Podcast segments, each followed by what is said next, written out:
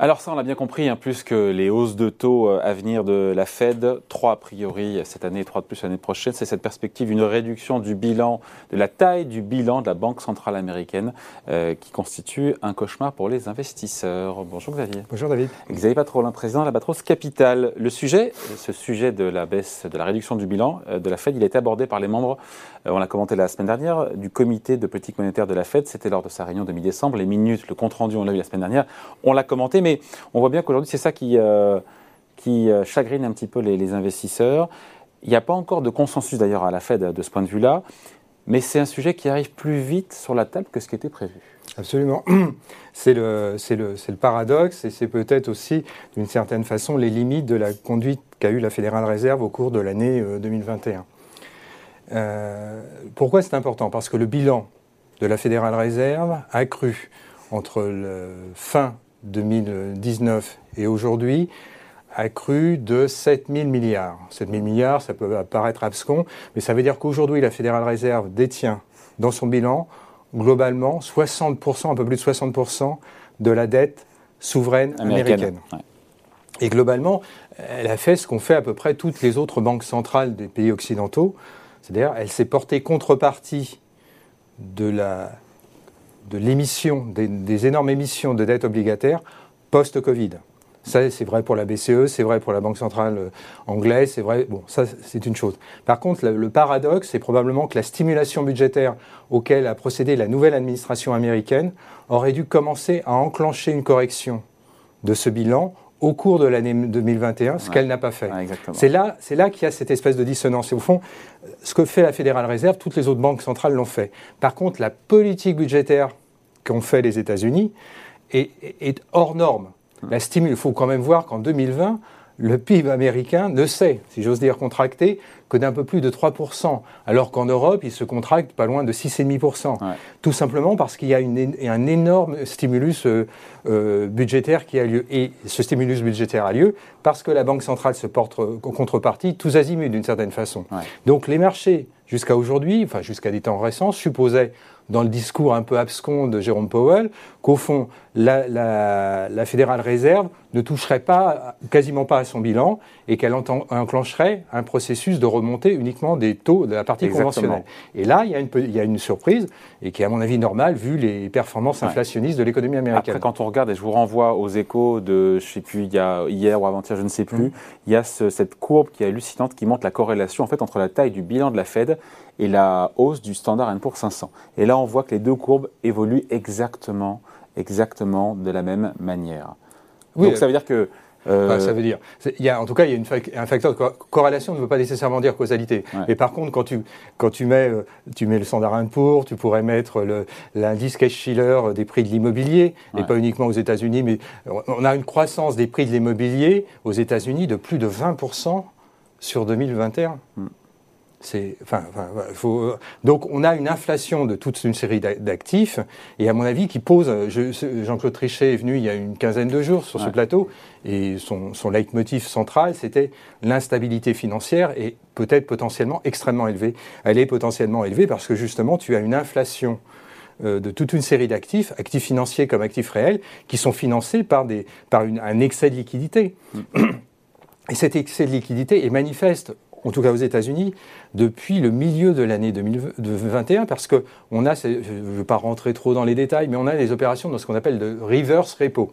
C'est-à-dire que quand les banques commerciales ont trop de liquidités, elles restituent cette liquidité auprès de la Fédérale Réserve pour que la Fédérale Réserve leur redonne les repos, c'est-à-dire les, les, emprunts obligataires qu'elles avaient mis en garantie.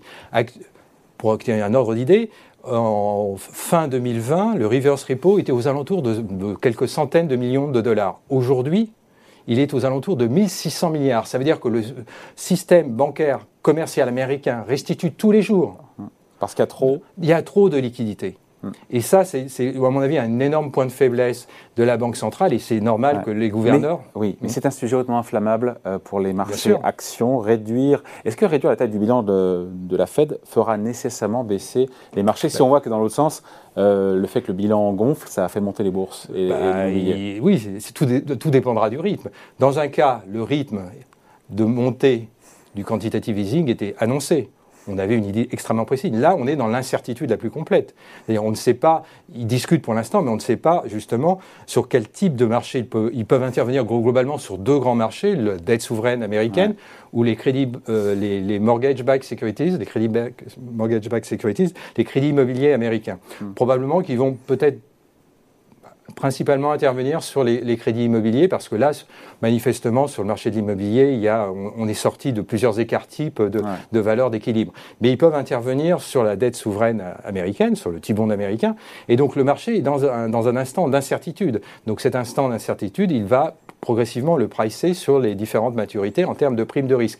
Par contre, sur ce que tu dis, sur le reflux sur les indices boursiers, bah, tu as un indicateur aujourd'hui, hein, c'est le, Bitcoin, tu le regardes attentivement, tu vois bien que le mouvement du, du, Bitcoin est probablement, il y a peut-être d'autres raisons, mais probablement lié au reflux attendu de la liquidité et toutes les positions qui sont leveragés sur le Bitcoin, c'est-à-dire pas ceux qui achètent avec leur épargne des, des, Bitcoins, mais ceux qui vont emprunter chez leur banquier avec des leviers de 1, 2, 3, 4, 5, voire 10, puis ensuite acheter des Bitcoins, eh bien, ces positions-là sont en train de se déboucler.